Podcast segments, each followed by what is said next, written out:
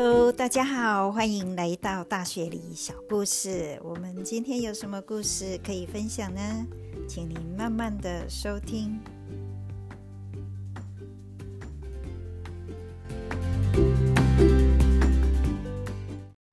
最近参加了一个聚会啊，哦，因为这一两年来啊，疫情的关系，很久没有跟朋友这样聚会了啊，所以大家啊见了面都很开心哦。哦，那就是看到一个新的朋友也来了啊，这个的妈妈是台湾人啊，很年轻，那带了两个小儿子过来哦，那两个一看就是混血儿哦。那大概在七八岁左右，那两个兄弟哦，很乖哦，就坐下来啊。妈妈点了东西给他们吃啊。那大人在聊天的时候啊，哦，这两个小孩子就很乖哦，很主动的就拿出他们的东西来写。哦，那我在桌上一看，他们在写什么呢？原来哦，他们是在看那个台湾国小的国语课本哦的功课在写。哦，我觉得真的是超级值得。赞许的哦，现在来到国外，真的哦，可以这样子利用时间在学啊第二种语言哦，学尤其学母语哦，这种机会我觉得是很好哦。那因为这两个小男生呢，他们是美国来的，爸爸是美国人哦，那很多移民来到这个国家呢，也都会有那种啊感觉，就是说。在家到底要让他们学父母的母语呢，还是学英文？哦，那这个就是牵涉到很多考量的因素，所以每个家庭可能会做不同的决定哦。我记得我那时刚移民来的时候啊，有个朋友就跟我说，哦，他比我早来，他就说，哦，这边的小孩子哦，哦，因为在学校也很竞争哦，你如果在家都跟他讲啊中文的话，那他以后去学校哦。就英文会跟不上，所以哦，你一定在家要跟他们说英文哦，让他就是有很学习那种，就是很自然的英文的啊，讲话很啊自然的英文思维哦，所以他是这么跟我们建议。那可是呢，过了很多年以后，他的小孩长大哦，有一次在聚会的时候，我又看他在跟啊一些新来的移民说。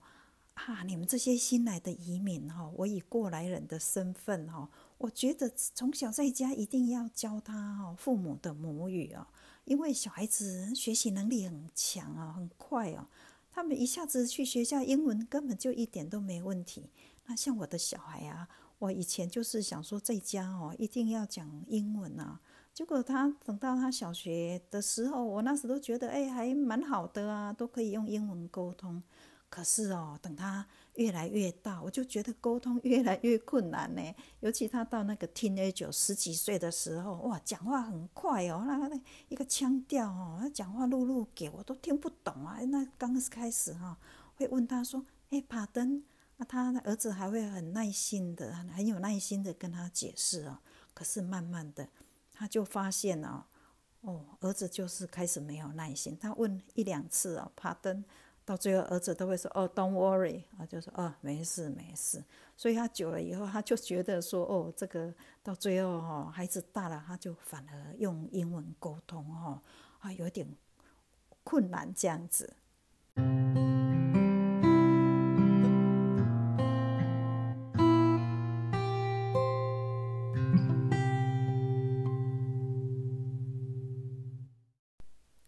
为了让这个小孩哦，尤其第二代的那个澳洲生长大的小孩有机会学中文哦，我们的台湾的同乡会也有办雪梨中文学校哦，那就利用周末的时候啊啊，就会父母会带着小孩去上中文课，那甚至也有那种成好像是成人的成人班哦，有时候因为是混血的。爸妈哈啊，他也是陪着跟他的小孩一起学中文哦啊，说觉得这个还蛮好的哦，亲子更能互动啊。那因为啊，中文啊功课哦都是在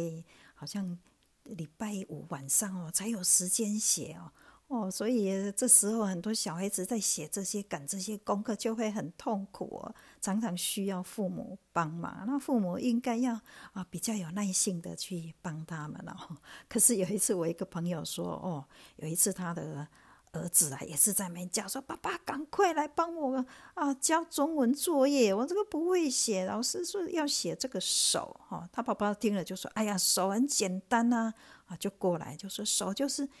啊。”看他儿子写到一半哦，一撇一横一横，那一竖哦，再来停在那里哦。他说：“啊，你就就往上勾就好了。”他说：“啊，我是要往左边还往右边？”哦，这时候爸爸也愣住，说：“哦，原来哦，我们从小学中文都觉得理所当然哦，有什么困难？想想，中文还真的蛮难的嘞。像这个手啊，一撇一横一横一竖下来，往左边勾哦是手，可是往右边呢？”勾就变成毛哦哦，所以哦，真的是中文很难呢。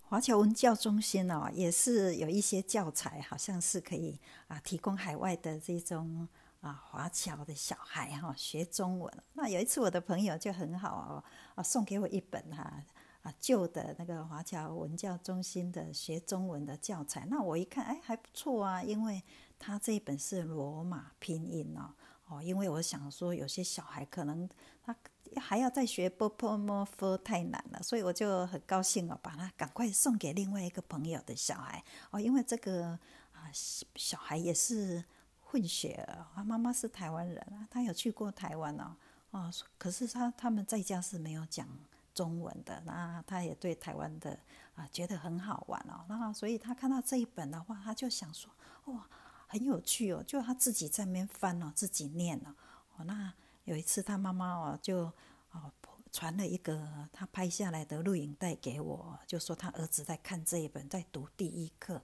哦，我就觉得听了觉得很好玩哦，我现在来播给你听看看哦。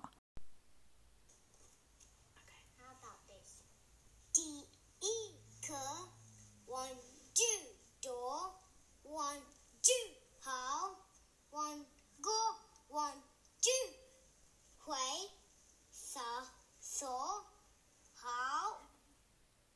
哦，我看了这个录影带以后，我听完以后实在是大笑。我觉得这个腔调真的是很可爱啊。可是我不知道您听懂不懂哦。我现在来翻译一下，让你听看看。他是说，第一课，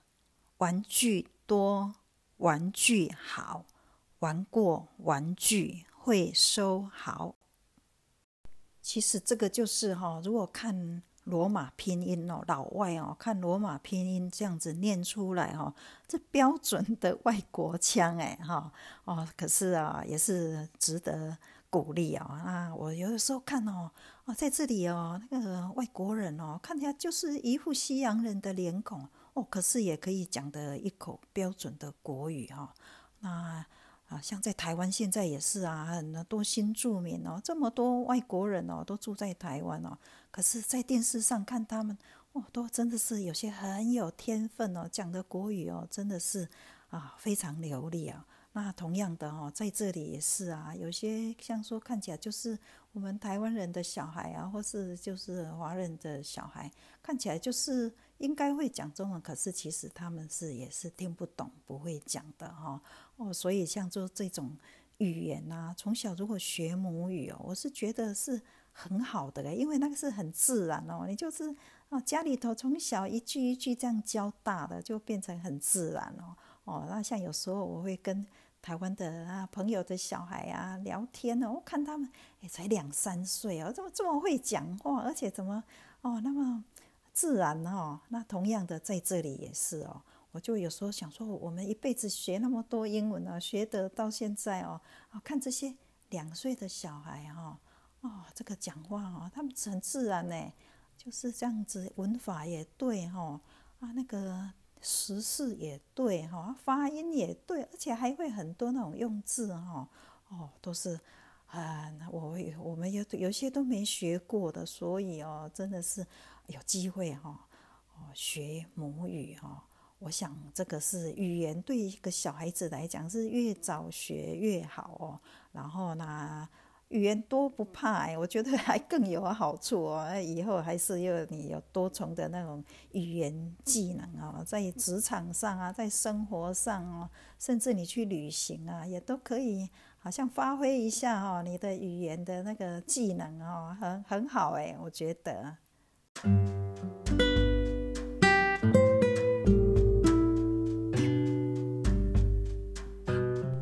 觉得学语言哦，也不会说太迟哦。即使小时候你没有机会学母语，可是有一些人哦，也是等他长大了，他更能主动的想说哦，想要去国外哦学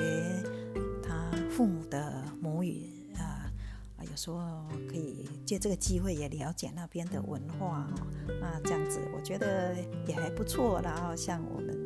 侨委会吧，我知道他们好像也有每年要办一些像这边的比较青少年的小孩哦，回台湾有那个中文的体验营哦，那啊顺便啊